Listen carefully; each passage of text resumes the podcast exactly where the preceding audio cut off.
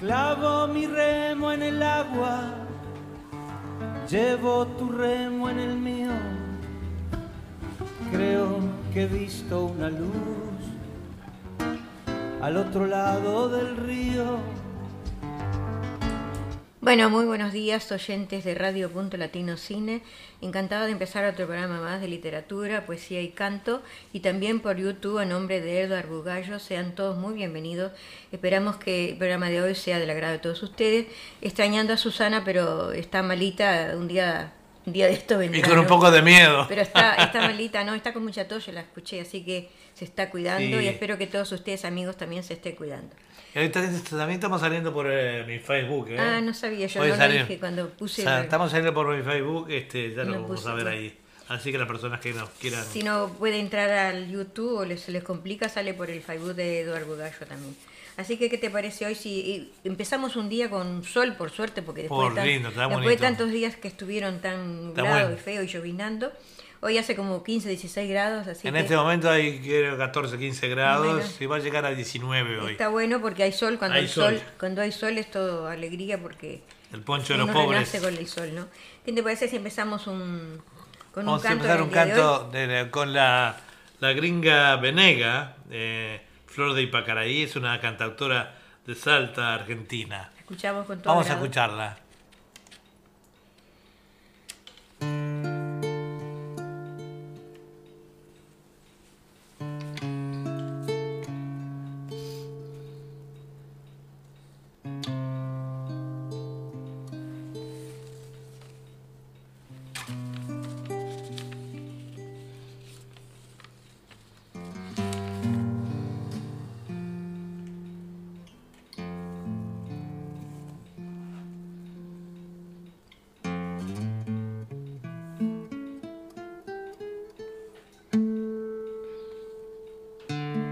Hoy el sol de la mañana despertó en mi mirada, aclarando cada duda de ese amor.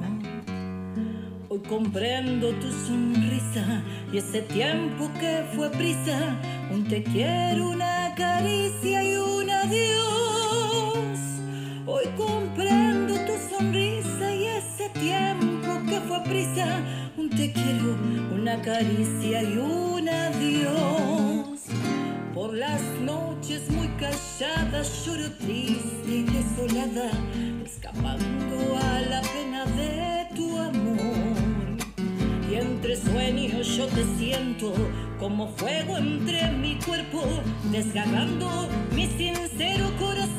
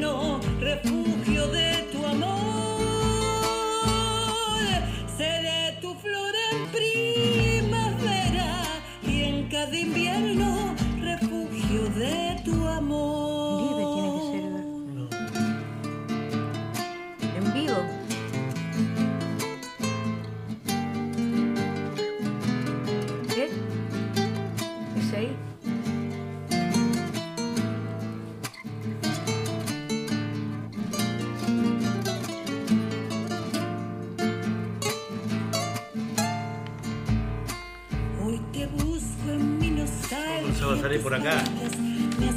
Falta y esta historia que la vida nos marcó. Hoy te extraño sin tenerte. Tu canción está presente, dando vida a esta ráfaga de amor.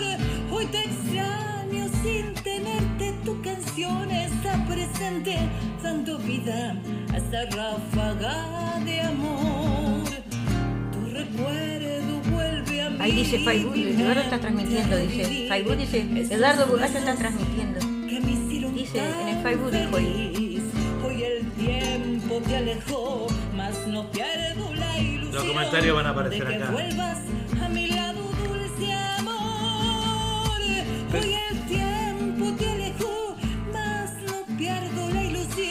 Ayer a mí me salió sin eso. Y salía todo. Salía la foto así.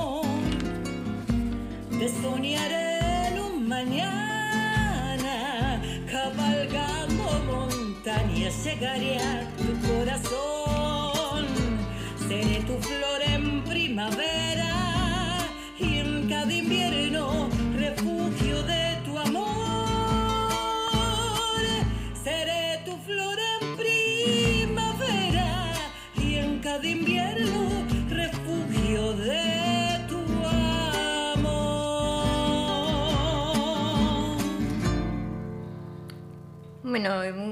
buena ca- cantautora, ¿no? Esta, esta la gringa Venega. La de- gringa Venega. De cantautora de Salta Argentina. Muy espero que no.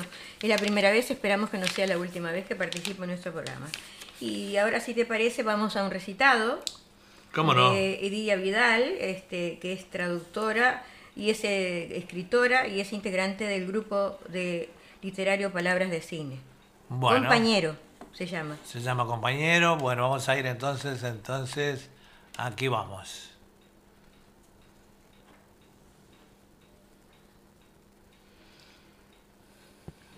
compañero de la vida. Te recuerdo, espíritu indomable de domador, desafiando a la vida, riéndote de la muerte. Tu ocupación de tropero te llevaba lejos, atravesando cerros, arroyos, ríos. Dormías emponchado con las estrellas, el cielo era tu techo, nadie era tu dueño. No recibías órdenes de nadie. Para vos las cosas eran cosas, la gente era lo que valía. Yo nunca visité tu tumba porque sé que no podías permanecer quieto por mucho tiempo y sé que allí no te quedaste por más de dos segundos. Nunca te compré flores porque sé que te gustaban silvestres, blancas, celestes, amarillas, agrestes adornos de los campos. En cambio, te salgo a buscar en los espacios abiertos, en el silencio, en el viento, donde de vez en cuando te percibo cabalgando a mi lado en algún potro salvaje que no sabe de visas ni fronteras.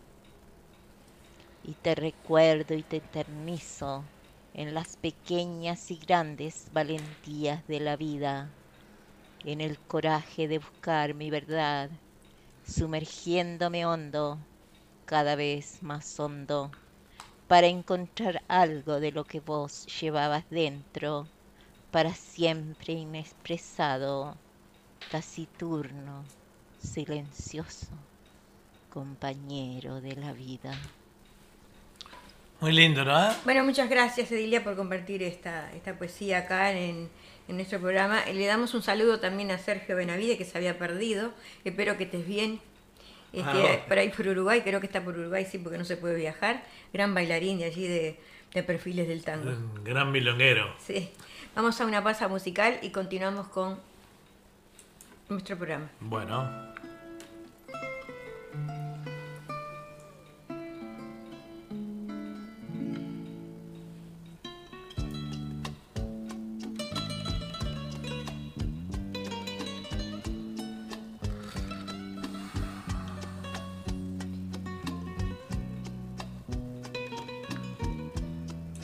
Bueno, seguimos nuestro programa, Eduardo, en el día de hoy y queremos este, hablar de el natalicio de Artigas, que fue el 19 de junio, ¿no? Digamos que si sus acciones militares fueron importantes, fue su pensamiento político que lo hizo grande entre los grandes de América, honra y reconocimiento al prócer. El 19 de junio se cumplieron 257 años del nacimiento de José Gervasio Artigas, nieto de uno de los fundadores de la ciudad de Montevideo, llegado de Zaragoza y máximo héroe de nuestro país. Cursó estudios en el Colegio de San Bernardino de los Padres Franciscanos, ubicado en las actuales Piedra y Zabala. A los 14 años fue enviado por sus padres a uno de sus establecimientos de campo y ese escenario se convirtió rápidamente en su escuela de vida. Años después formó parte del cuerpo de Blandengues, unidad militar que operaba en la campaña con funciones de controlador y vigilancia. Cuando el Río de la Plata se vio sacudido por la invasión napoleónica a España, la prisión de Fernando VII y la creación de juntas autónomas para sustituir al rey, adhirió eh, desde un primer momento la Junta de Mayo de Buenos Aires, 1810, y se puso a sus órdenes. De regreso a la banda oriental, inició el proceso libertario con su proclama de Mercedes, la batalla de las piedras y luego al frente del exo del pueblo oriental. Si sus acciones militares fueron importantes, fue su pensamiento político que lo hizo grande entre los grandes de América. Honra y reconocimiento al prócer. Bueno, este, así este, honramos un poco el, el natalicio de Artigas que se celebró este, Sí, el fuera, 19 de junio fuera de la pasado. fecha del programa, pero Bueno, pero dedicarle un poquitito. es bueno recordar recordarlo. nuestros próceres también, que no, uno es uruguayo, ¿no? Este, como lo- lo- lo- lo- los próceres de todos los países latinoamericanos, ¿no? Bueno, y ahora si te parece, vamos a un canto ¿Cómo no? para matizar. eh, ahí está, lo podés leer tú si querés.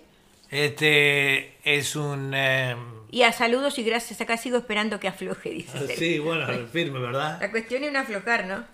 Eh, te- te- tenemos un canto de mm, Adela Torres, es una cantautora uruguaya y también poeta, este, que nos va a dejar entonces un, un recitado que se llama... No, canto, o un canto, perdón. Acá estamos, sinceramente. sinceramente. De su autoría, por supuesto. ¿no?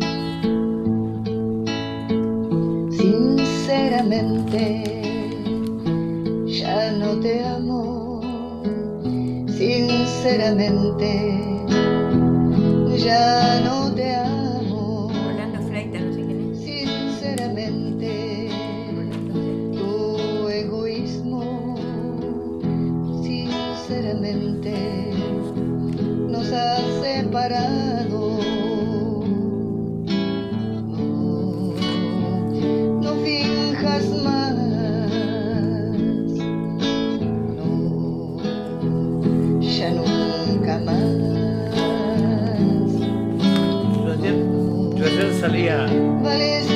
Así como- Bueno, pero hoy no sale,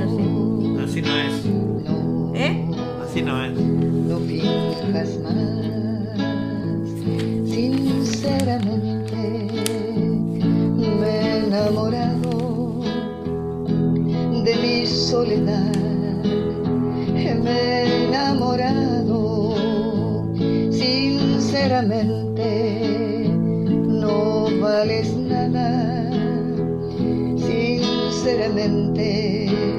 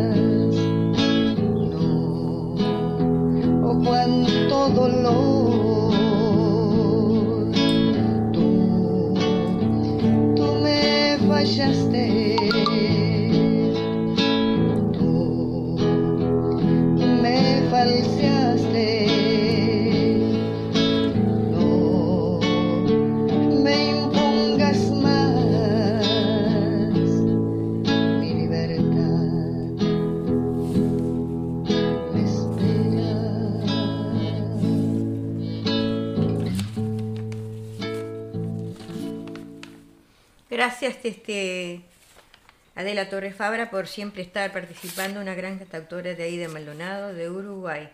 Este, digamos que nuestro programa se transmite por www.radio.latinocine.com y también por YouTube a nombre de Eduardo Bugallo. Este, esperamos los saludos de nuestros amigos, poetas y cantautores que siempre están este, acompañándonos en este programa en el día de hoy. Eh, ahora sigamos, si te parece, Eduardo, con un recitado Sí, cómo no. de Selvalena, bailarina Perdón. española es el título, y ella es gestora cultural, escritora, directora de Guayana, Uruguay, de Montevideo. Sí, participa con el acompañamiento de, de Adela Torres en guitarra y un poquito de canto dentro de la poesía, ¿verdad? La escuchamos.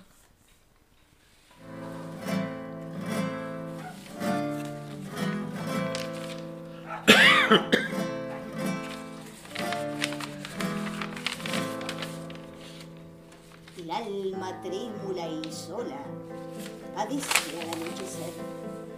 ¡Ay, baile! Vamos a ver la bailarina española. Lleva un sombrero torero y una capa carmesí, lo mismo que una lelí que se pusiese un sombrero. Penumbran, bajan la luz, y salen bata y mantón la Virgen de la Asunción bailando un baile andaluz. Alza retando la frente, cruza hacia el hombro la manta, en arco el brazo levanta, mueve despacio el pie ardiente, repica con los tacones el tablado salamera, como si la tabla fuera tablado de corazones. Súbito, de un salto arranca, hurtase, se quiebra, gira, y abre en dos su cachemira. Sacaste los, que, los comentarios y pusiste de vuelta. Nada, nada. No, no es así, cede y ya se transmití diferente. Bueno, para sacaste los, los dos programas. Otra vez volvió a ser. Es una rosa la boca, lentamente taconea. Recoge de un giro el manto de flecos rojos. Se va cerrando los ojos, se va como en un suspiro. te quitarán del paso, me prohibirán nombrarte, me llevarán a otro lugar y que aún bajo siete llaves tus fotos y tus cartas romperán pero nunca lo que yo siento por ti. Ay, corazón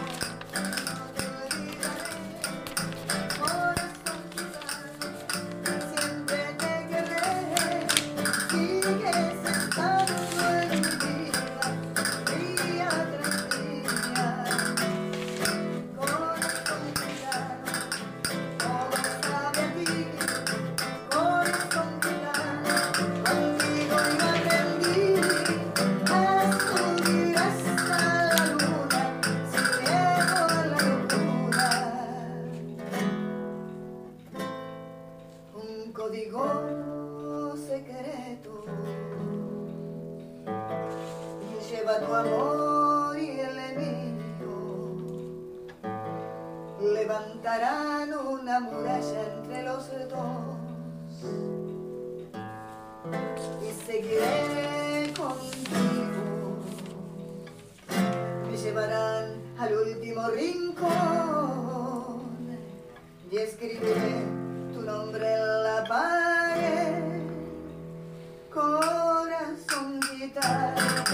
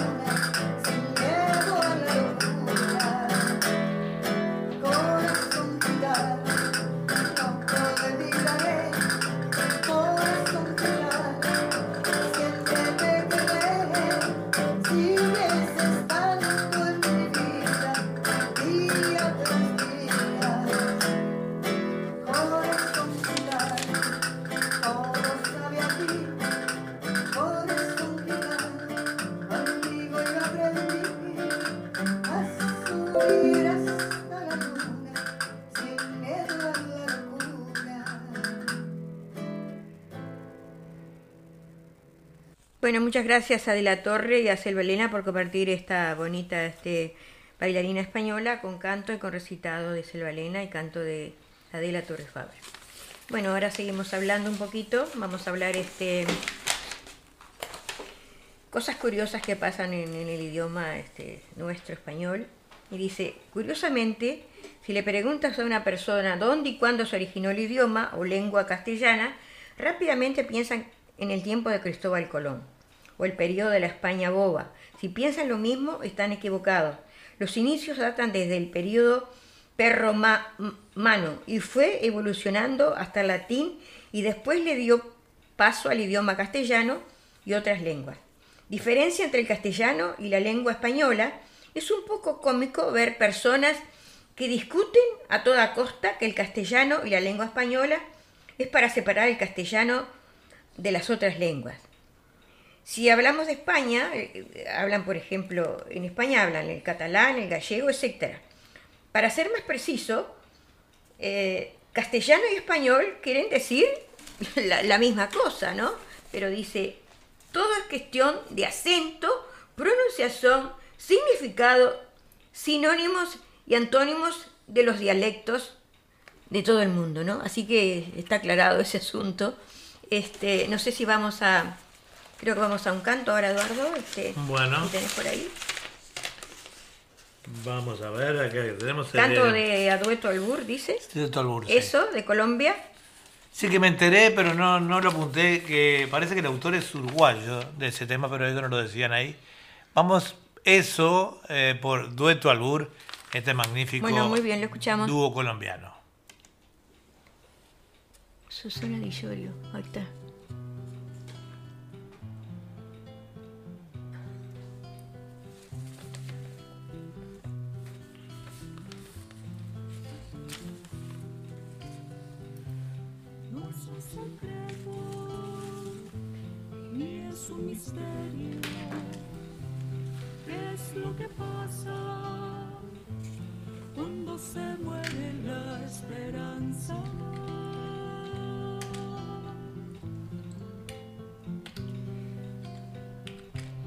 Nace el miedo, nace la nada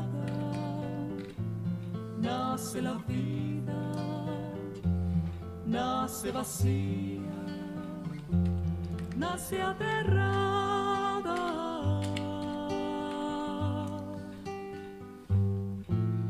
Por eso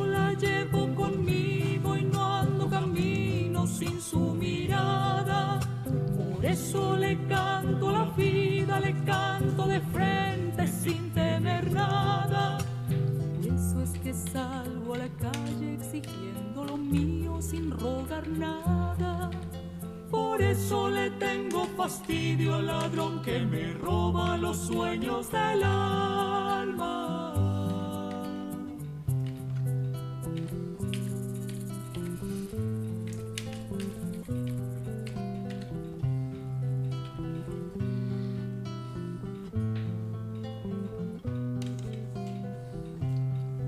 Un secreto, ni es un misterio. ¿Qué es lo que pasa se muere la esperanza?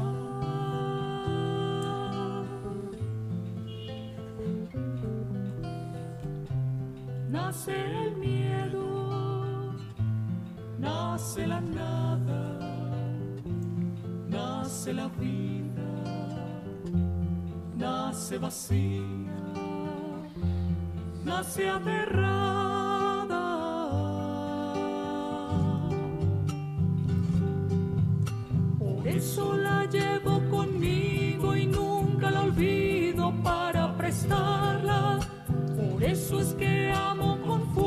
Y voy del obrero a sus espaldas.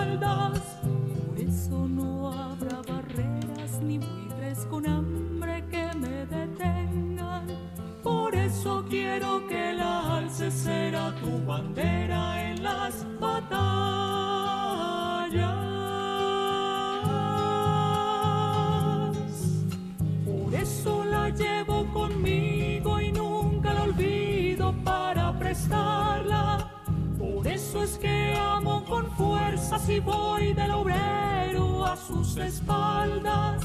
Por eso no habrá barreras ni buitres con hambre que me detengan.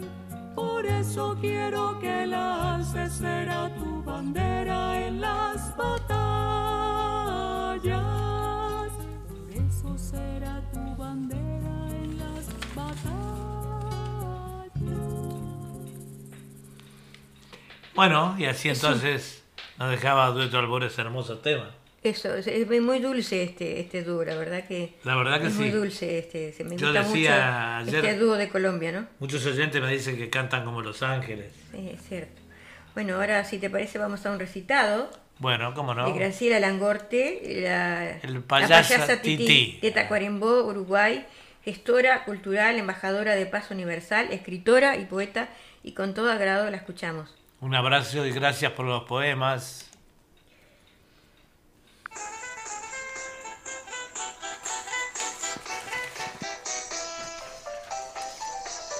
La payasa Tití limpió sus ojos con pétalos de rosa, lágrimas de colores, su rostro surcó.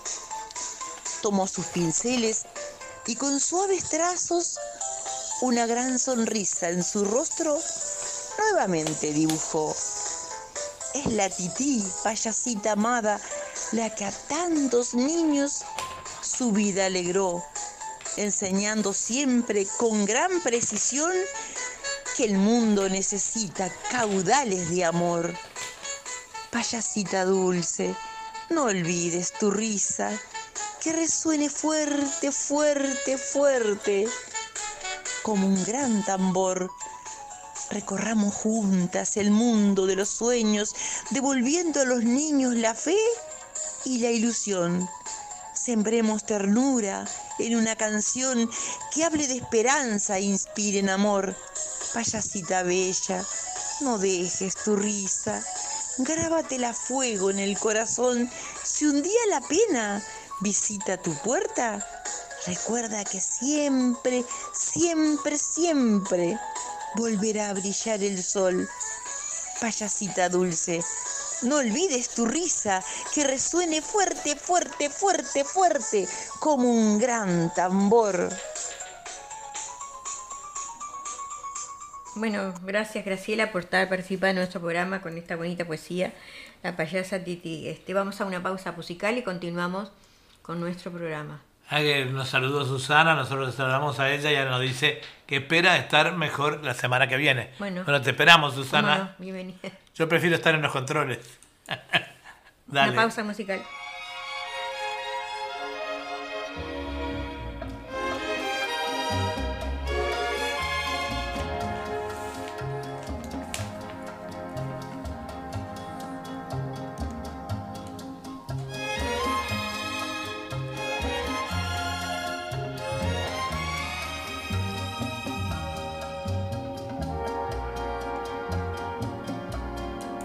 Y continuando con nuestro programa, vamos a, a- a decir los efemérides de junio, los efemérides de julio literario, ¿verdad? Un 22 de junio de 1856 nace el novelista británico Henry Reader, autor de obras de gran popularidad como Las Minas del Rey Salomón. Un 22 de junio, pero del año 1865, muere Ángel de Saavedra, duque de Riva, poeta dramaturgo español conocido por su famoso drama romántico Don Álvaro o La Fuerza del Sino. Frase de él es, porque ser agradecido es la obligación mayor para el hombre bien nacido. Un 23 de junio, pero del año 1939, nace Álvaro Pombo, español, escritor español, miembro de la Real Academia Española, la frase de él es, somos propensos a ajustar cuentas que es venganza, pero no dar cuentas y razón de nuestras opiniones o nuestros sentimientos. Un 24 de junio, pero del año 1911, nace Ernesto Sábato, escritor argentino. Ha escrito las novelas El túnel, Arge- el, El túnel sobre héroes y tumbas y Abadón Stender. La frase de él es, vivir consciente es construir futuros recuerdos. Bueno, y ahora vamos a este... Y ahí estamos esa hora, ahora sí, no lo podíamos ubicar. Así para... Eh, Tiene que salir simultánea las dos, ¿no? Nos manda también un, un saludo el maestro Edinson Coronado Guamán Ah, como siempre. de Filmuchic. Eh, la que falta es Beatriz Reyes, que siempre nos está... este, Sí, falta Beatriz, hoy es una oyente de Uruguay y amiga que siempre nos escribe. Sí. Bueno, saludos, maestro, y bueno, siempre con sus temas para adelante. Cualquier tema nuevo o algo que ubiquen me lo mandan, ¿eh? Bueno, vamos a otra pequeña pausa y enseguida este, volvemos con, con el programa nuestro del día de hoy.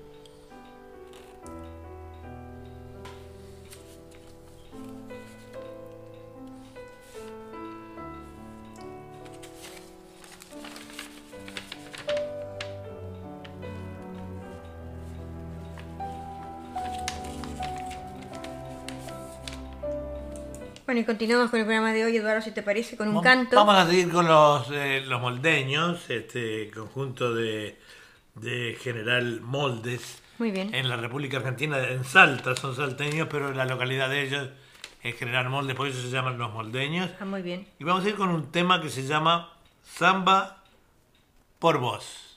Lo escuchamos.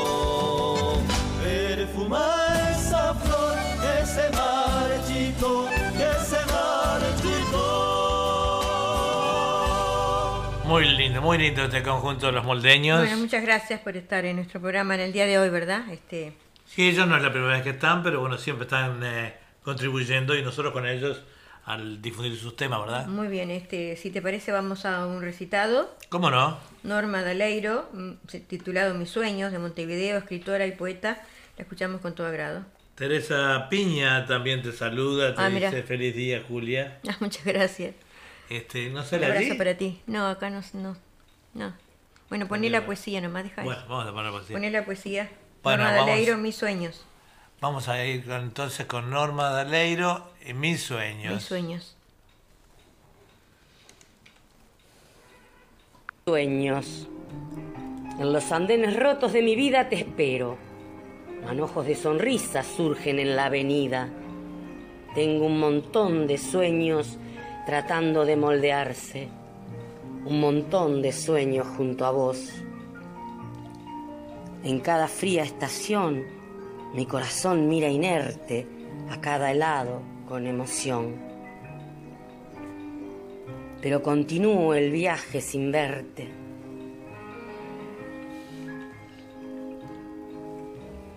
Un montón de maletas negras me interceptaron al subir al vagón.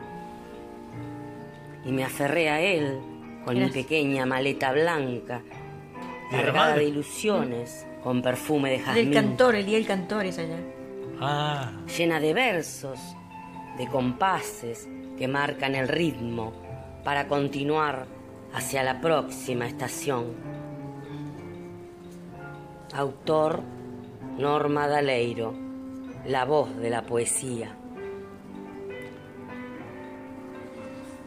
bueno, Bueno, muchas gracias, Norma, para siempre estar compartiendo ahí te envía en nuestro... Teresa Piña, feliz día, no Sí, sé. es por el Día del Cantor. Les deseo desde aquí a todos los... Ah, no, Día no, del. Cantor Nacional allá en Uruguay. En que- Uruguay. y en, en Argentina también les deseo a todos, a los, todos los cantores, muy sí. feliz día que estén pasando. ¿eh? Sin música no existiría el mundo. Y seguro que sería del mundo sin música, por favor. Digamos que eh, vamos a leer un poquito la poesía El servicio de la vida en el siglo XXI.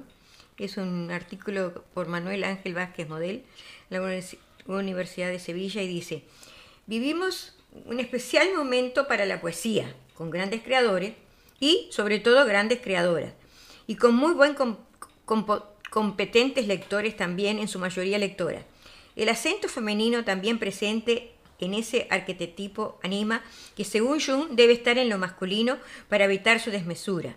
Será como uno de los grandes impulsos para la nueva poesía que comienza a esbozarse.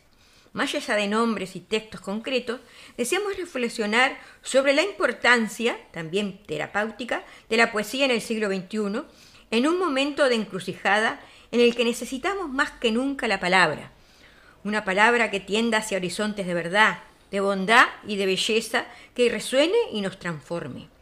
Clave, naturaleza, orígenes y evolución. Eh, poesía significa en griego creación o producción inicialmente con un sentido general, producir alguna cosa que antes no existía, con el tiempo fue aplicándose específicamente a la creación verbal estética. Poesía en sentido estricto, especialmente en verso, pero también en prosa, como evidenció Emilio Ledo en su libro El concepto poesía en la filosofía griega. Así lo entendía Juan Ramón Jiménez, que consideraba la creación poética, como el más alto exponente del humano y que se fijó como lema amor y poesía cada día. Dejó de ser una expresión excesivamente exquisita o cursi, el imperativo Juan Romaniano situó el horizonte del sentido de la vida, precisamente en la creatividad y en la proyección amorosa.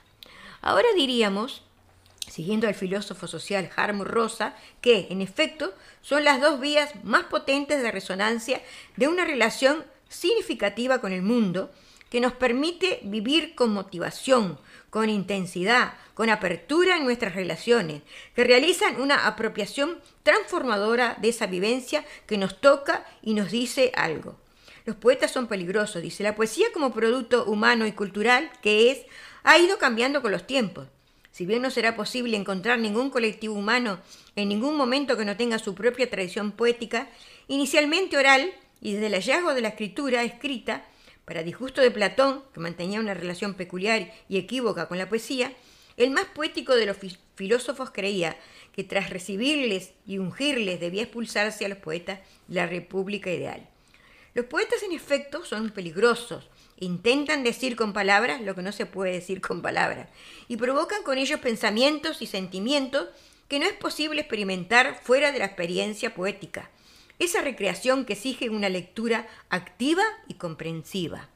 Explorando los límites.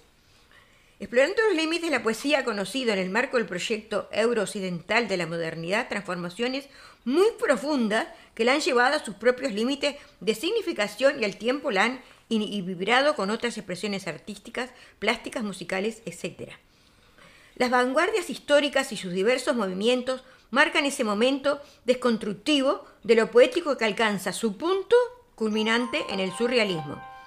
Aunque Teodor Adorno dijera que escribir poesía después de es un acto de barbarie, de barbarie, la necesidad humana de creatividad poética ha hecho que tras la barbarie del nazismo se haya escrito más poesía que en toda la historia anterior de la humanidad.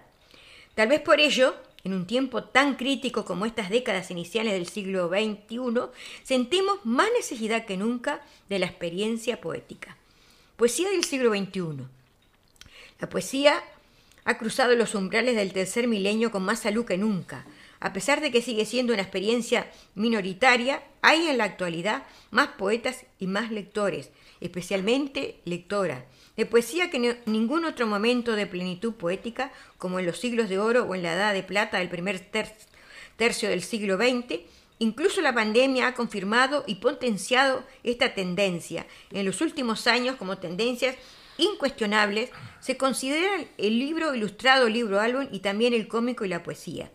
Una de las singularidades de la creación poética del presente es que podemos encontrar junto a todas las posibilidades estéticas de los siglos anteriores. Hay nuevos clasiquismos y poesía neugórraca, conceptista, ocultista, poesía simbólica y mística y realismo sucio, hermetismo y poesía. Y poesía comprometida. Si bien el momento dominante sigue marcado por la llamada poesía de la experiencia, ya mucho más abierta y menos patrimonializada de Emma Llorente marca como principales corrientes actuales la tendencia hacia lo fantástico, la progresiva disminución y reducción, tanto física como psicológica, del yo poético, y una tendencia hacia la reflexión y la manifestación de preocupaciones existenciales que deriva en un cierto agonismo. Bueno, creo que es todo interesante esto que sale. La que sí, muy interesante. 21, ¿no? Este, es muy largo, podríamos seguir, pero vamos ahora, continuamos con nuestro programa compartimos un canto, si te parece. Sí, el gatito Padón Luca. Eh, sí, es una cantautora salta argentina, Marina Cornejo. Marina Cornejo. La escuchamos con todo agrado. Vamos con ella.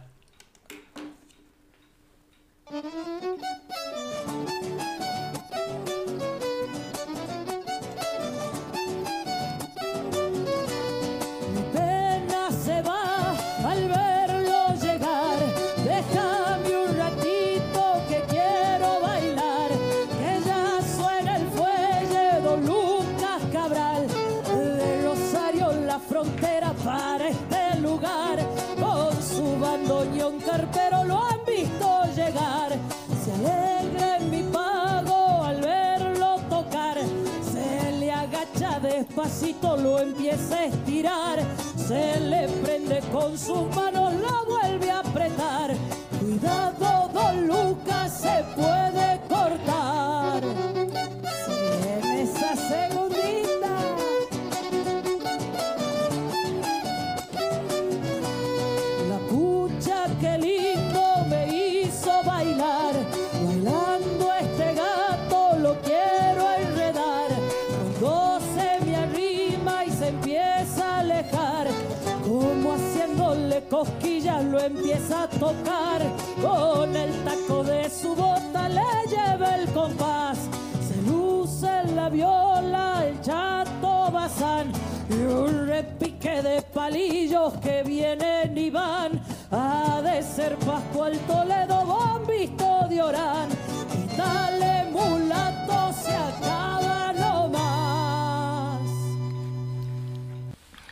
así nos dejaba entonces eh, Marina Cornejo este bonito tema.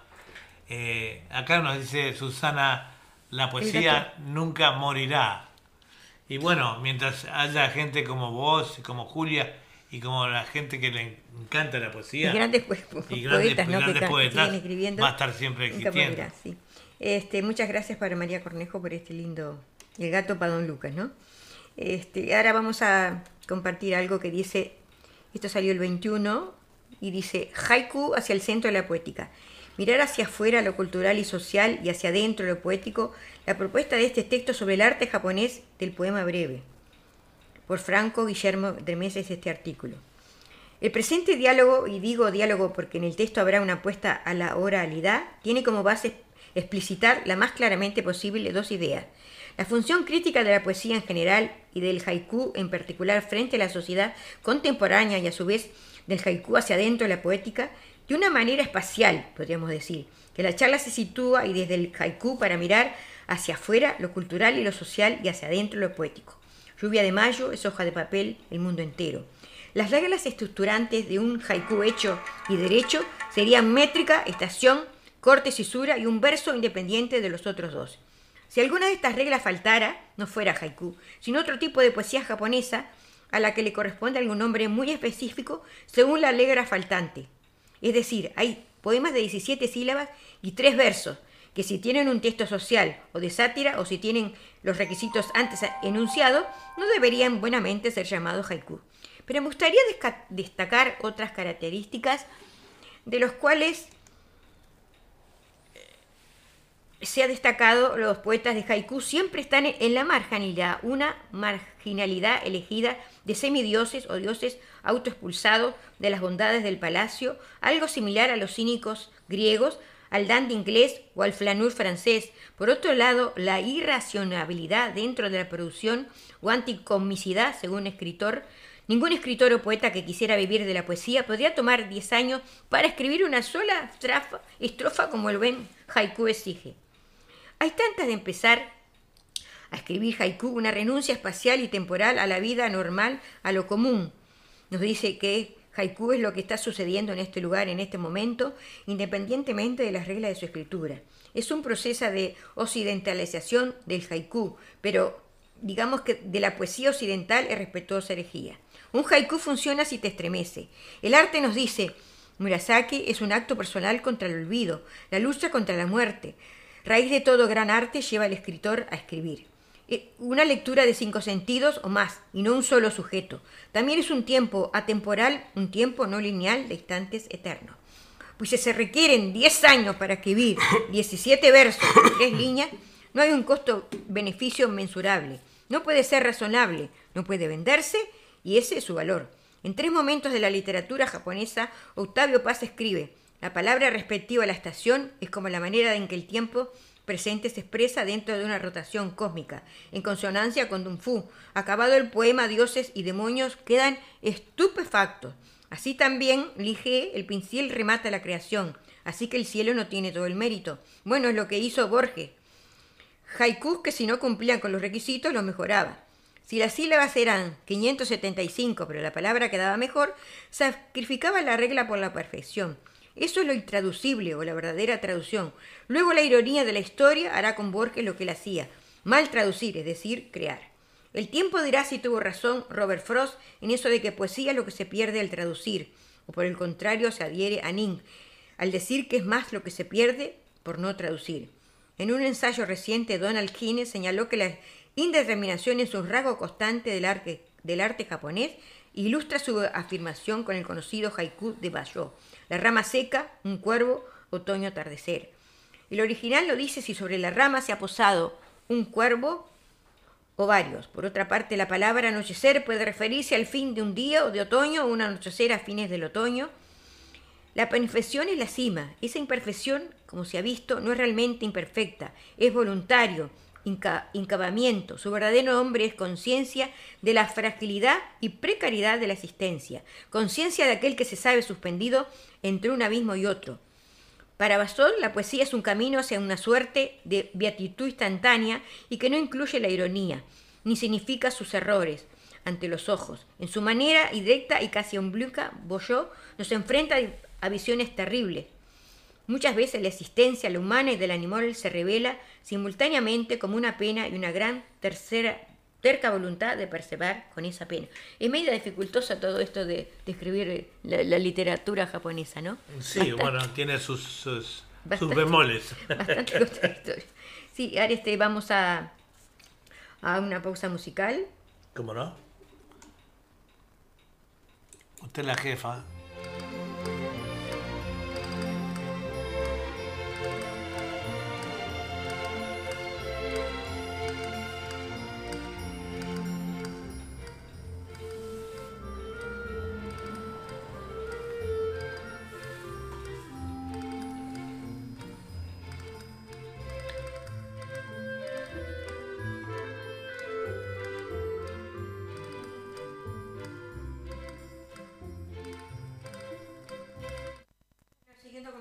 Vamos a hablar un poquito de conociendo al Borges íntimo en solo 10 anécdotas. Se cumple el aniversario del gran escritor argentino y esta vez elegimos recordarlo no por su espléndida obra literaria, sino a través del nu- nutrido anecdotario oral que también es una parte importante de su legado. Dice, como le sucede a los héroes de la independencia, la figura de Borges está amenazada por el síndrome del bronce subido sobre un pedestal por los supuestos guardianes de la buena literatura. Está cada día más distante, lo cubre una, pátina de erudición solemne impenetrable. Es mucho más citado que leído. Su escritura tiene fama de difícil y hay quien lo menciona como una clave secreta que derrota su pertenencia a la secta de los cultos. Y allá está Borges, pobre, planchado a la vieja usanza, con demasiado almidón como un escolar de otros tiempos. Las señoras bien suponen que es tan elegante y clásico como un trajecito Chanel. Cierta izquierda lo vitupera por, por y cierta derecha se lo pone en la solapa como una escarapela. Sin embargo, Borges, además de ser Borges, fue también un hombre como todos, ingenuo, maligno, divertido, sensible a las desdichas del amor, envidioso de cualidades que no tenía, no quería tener, fracasado, triunfante, contradictorio. Y en esta nota tenemos 10 anécdotas de un Borges sin almidón, pero no lo podemos, este, no lo podemos decir porque no sé si algunas podría decir, pero no todas, porque son 10, ¿no? Dice, según Luisa Venezuela, la escritora Luisa Venezuela es hija de otra escritora, Luisa Mercedes Levison, eso hizo que creciera en una casa que siempre estaba llena de escritores. Al Borges, gran amigo de su madre, lo conoció de chica y continuó tratándolo a lo largo de su vida.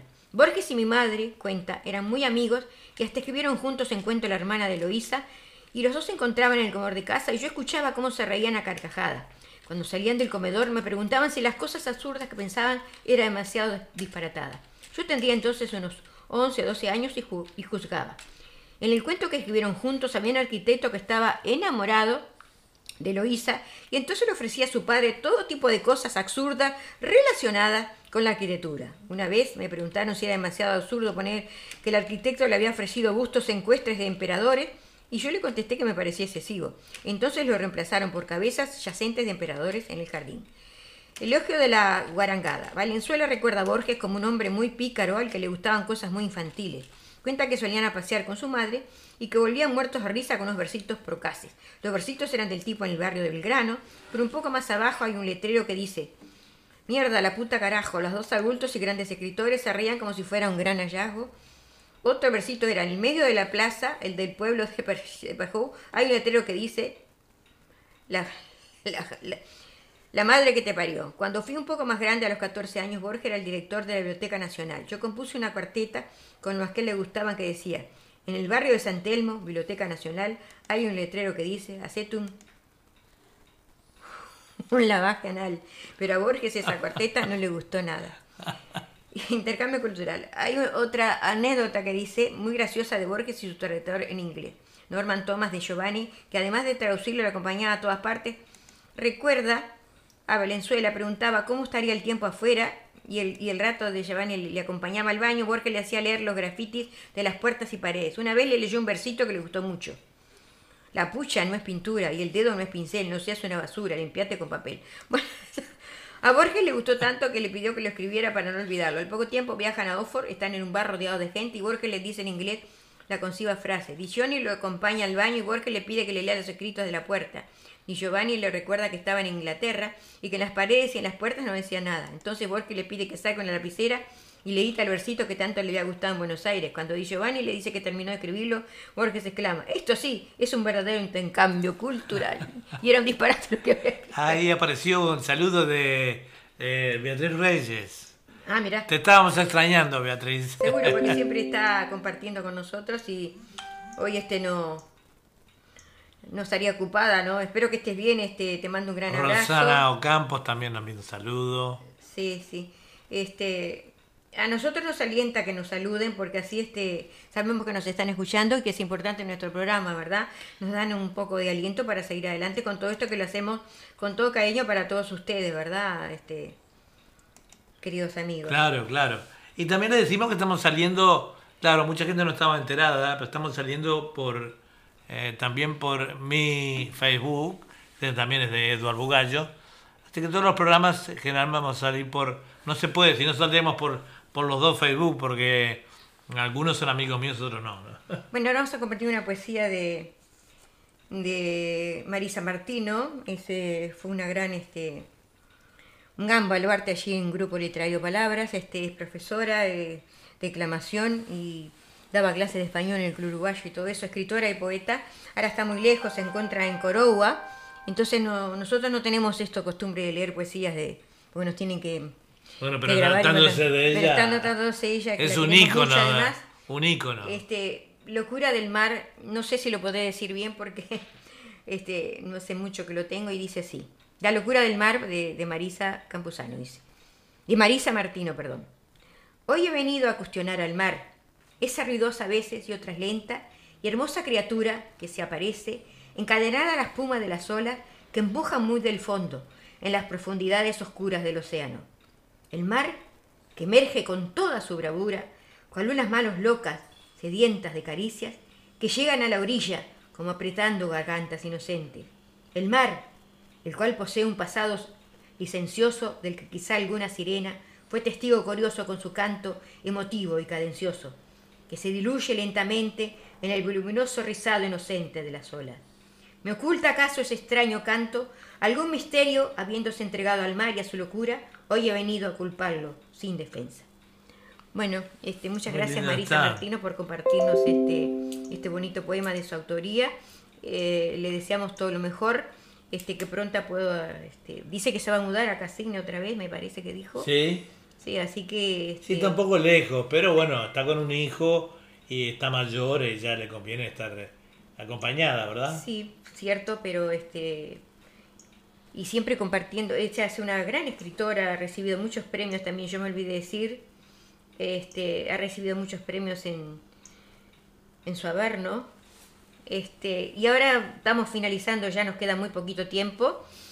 Y voy a compartir un poema mío si se puede, porque viene el, radio, oral, el radio oral de- informativo Diario de, oral de informativo. Radio Punto Latino Cine. Y dice como el, el 19 de junio también fue el Día de los Abuelos. Voy a compartir una poesía mía, Abuelos, que dice: Las, tar- las tardecitas de otoño nos encontraban jugando en algún lugar perdido, perdido ya con el tiempo, pero presente en nuestro recuerdo, en nuestro interior.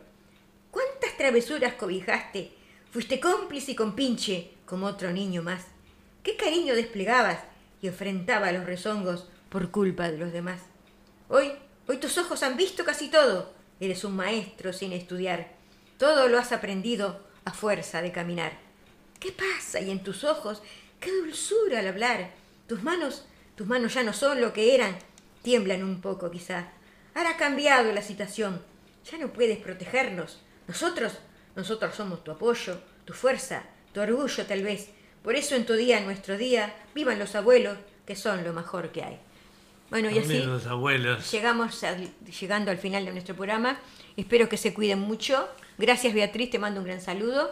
Y sabe, saben que venimos el próximo viernes con otro programa más de literatura, poesía y canto. Lo hacemos con todo agrado y esperemos que haya sido del agrado de todos ustedes. Esperemos que vuelva Susana también la semana que Y- viene. Y grandes este, este, poetas y grandes cantautores que nos envían su trabajo. Muchas gracias a todos. Estamos muy agradecidos. Muchas gracias a todos. Este, pasarlo bien, cuídense mucho, sigan el protocolo de cada país. Acá también ha resurgido un Ahora brote. surge- hay un brote hay un brote bastante, así que hay que otra vez cantar con el tapabocas y todas esas cosas. Bueno, cuídense mucho, amigos. Nos vemos. Gracias. Abrazos. Gracias. Nos vemos.